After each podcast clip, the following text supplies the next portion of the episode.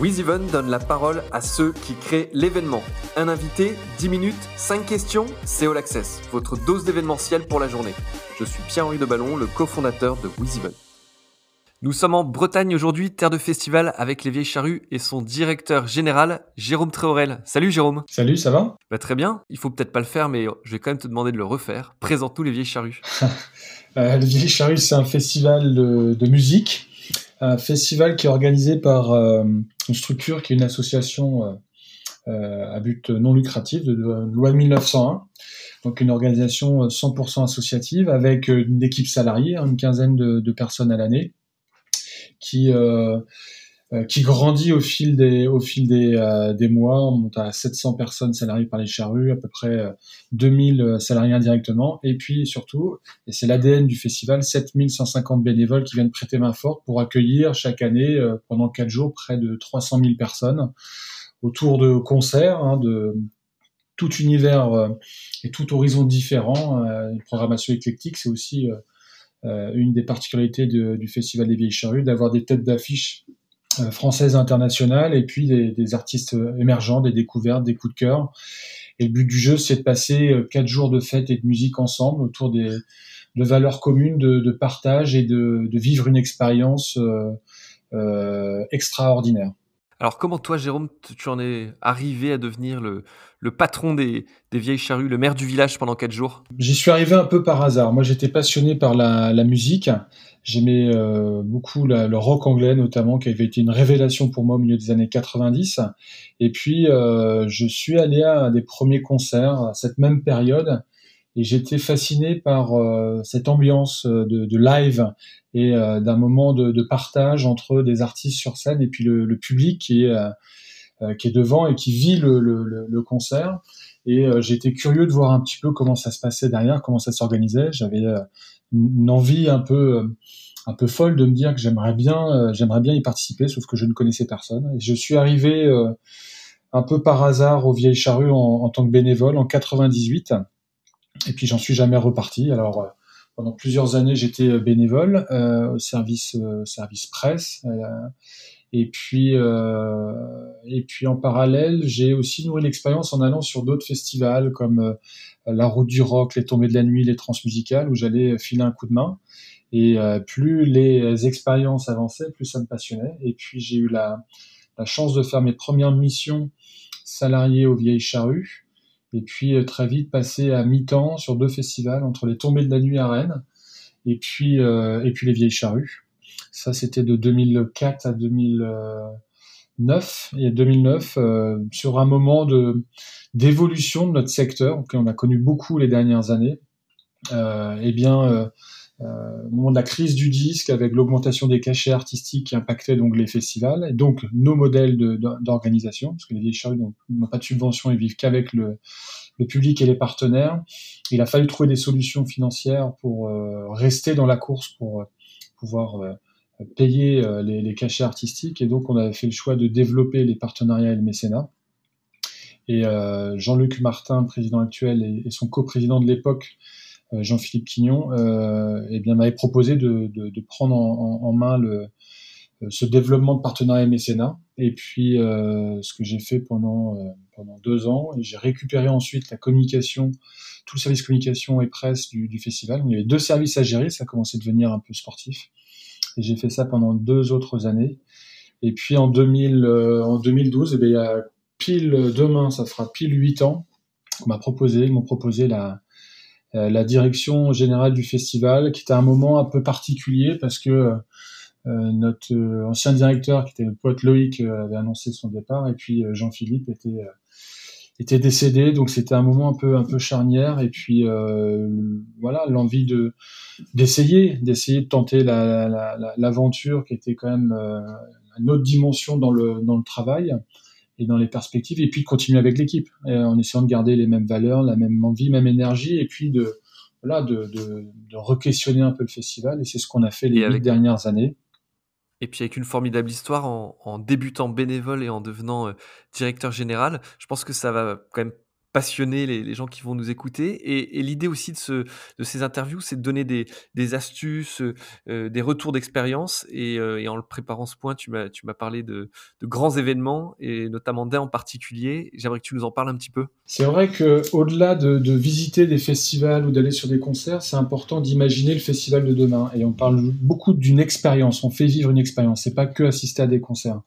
Et, l'idée, alors ce qui est pas simple hein, quand on est sur des événements éphémères comme les, festivals, comme les Vieilles Charrues par exemple, c'est un gros montage euh, et on n'a pas le droit à l'erreur. Et, euh, comment trouver des nouvelles, euh, de nouvelles expériences, comment surprendre chaque année le festivalier, bah, c'est d'aller voir d'autres d'autres événements qui peuvent être tout petits, des très grands. Et moi, il y en a un qui m'a vraiment marqué et qui m'a un peu donné le les contours du festival que l'on connaît aujourd'hui, hein, qui a beaucoup évolué les 4-5 dernières années. J'ai eu la chance de pouvoir visiter les Jeux Olympiques à Londres, et, là, ça a été aussi une révélation parce que euh, en termes d'organisation et de, de, de, de détails dans, euh, je sais pas, la signalétique, la déco, l'organisation des accès, la circulation des publics, les billetteries, enfin c'est juste exceptionnel. Et donc sur ce type d'événement, ben, j'essaye de, me déplacer pour eh bien prendre quelques idées et puis essayer de les transposer euh, et de les mettre en place avec l'équipe sur les, les, charrues. Et c'est aussi peut-être grâce à ça, cette curiosité, que bah, le festival il a complètement été transformé les dernières années avec des choses qui sont invisibles, hein, euh, des procédures, des, logiciels en interne, et puis des choses visibles, hein, comme on a mis en place le, ensemble le cashless, comme on a requestionné complètement la déco, on a agrandi le site. Euh, voilà, c'est se nourrir pour réinventer, se réinventer chaque année. Et d'ailleurs, je crois que tu, le, tu demandes aux équipes d'aller sur d'autres événements. Enfin, c'est une, démarche globale à toutes les équipes. Oui, oui, il n'y a pas de raison que les, les, équipes n'y aillent pas non plus, parce que le festival euh, euh, leur appartient également. Ils en sont les garants, et c'est important d'aller voir euh, ailleurs et d'échanger aussi avec d'autres confrères de festival dans leur chacun dans leur domaine de, de, compétences. Et je pense que voilà, c'est intéressant de se re-questionner, d'échanger. On apprend toujours. Le but du jeu, c'est d'apprendre et puis de transmettre. Transmettre nos savoirs, transmettre nos expériences pour gagner du temps. C'est ce qu'on a vécu aussi beaucoup euh, dans la première période de confinement, mais c'est ça aussi. Mais euh, voilà, d'échanger et puis d'être de, solidaire. Et on a vu justement, on nous a souvent opposé les festivals, la concurrence, etc. Euh, la peut-être seule bonne chose de, de, de cette période, c'est euh, le côté solidaire où on a partagé nos expériences pour euh, bah, pour aller plus vite et aller aller loin ensemble et maintenir cette diversité culturelle. Alors tu le disais, tu en parlais et, c'est un de mes sujets. La période actuelle est, assez trouble. en 2020, vous deviez recevoir Céline Dion. Comment tu envisages 2021 aujourd'hui? Donc on est tout début novembre. Comment tu envisages les choses? Alors, euh, la particularité que l'on a, c'est qu'effectivement, on a parlé de report d'édition, euh, avec donc report de programmation. On a proposé à ceux qui le souhaitaient un remboursement de billets.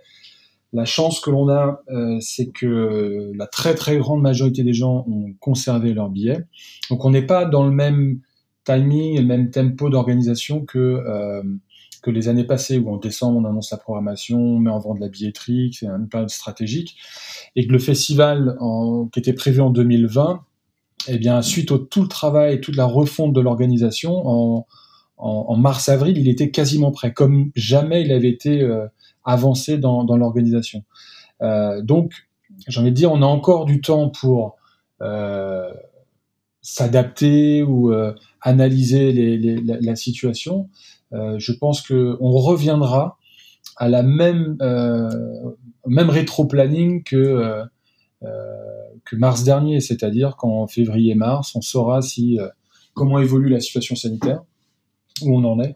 on verra si les artistes étrangers et même des Français mettront en place leur tournée, et puis on verra aussi si les partenaires mécènes eh bien, euh, pourront nous accompagner. Ça, c'est indispensable pour nous.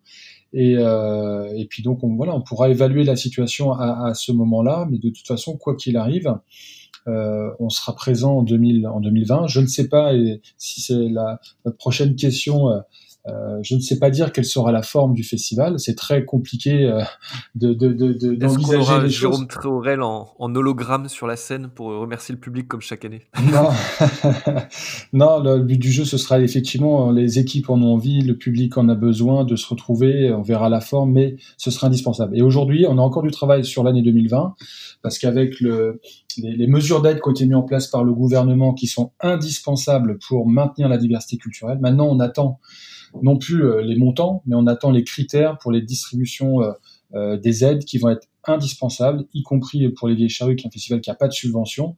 Et ça va être une des clés déterminantes pour pouvoir redémarrer 2000, 2021 et que tout le monde puisse partir à égalité, j'ai envie de dire, sur la ligne de départ, et que bah, ce, microcosme des festivals qui a beaucoup évolué, eh bien le gouvernement prenne en compte ces évolutions, ces différences, afin de, euh, de mettre en place et de, et de distribuer des aides équitables et adaptées. Et tu fais bien en parler parce que je sais que tu es très impliqué pour euh, défendre cette filière et, et porter haut euh, les couleurs de tous les festivals et, et je crois qu'on peut t'en remercier. Le choix de, cette, de ce format, c'est un format court et intense. Je crois que ça l'était. J'avais plein d'autres questions, mais ça sera pour une, une, prochaine fois. Jérôme, un grand merci. Le coucou aux équipes et puis, et puis on croise les doigts pour se retrouver à Carré l'été prochain. Merci Jérôme. Et eh bah ben, bientôt. Salut.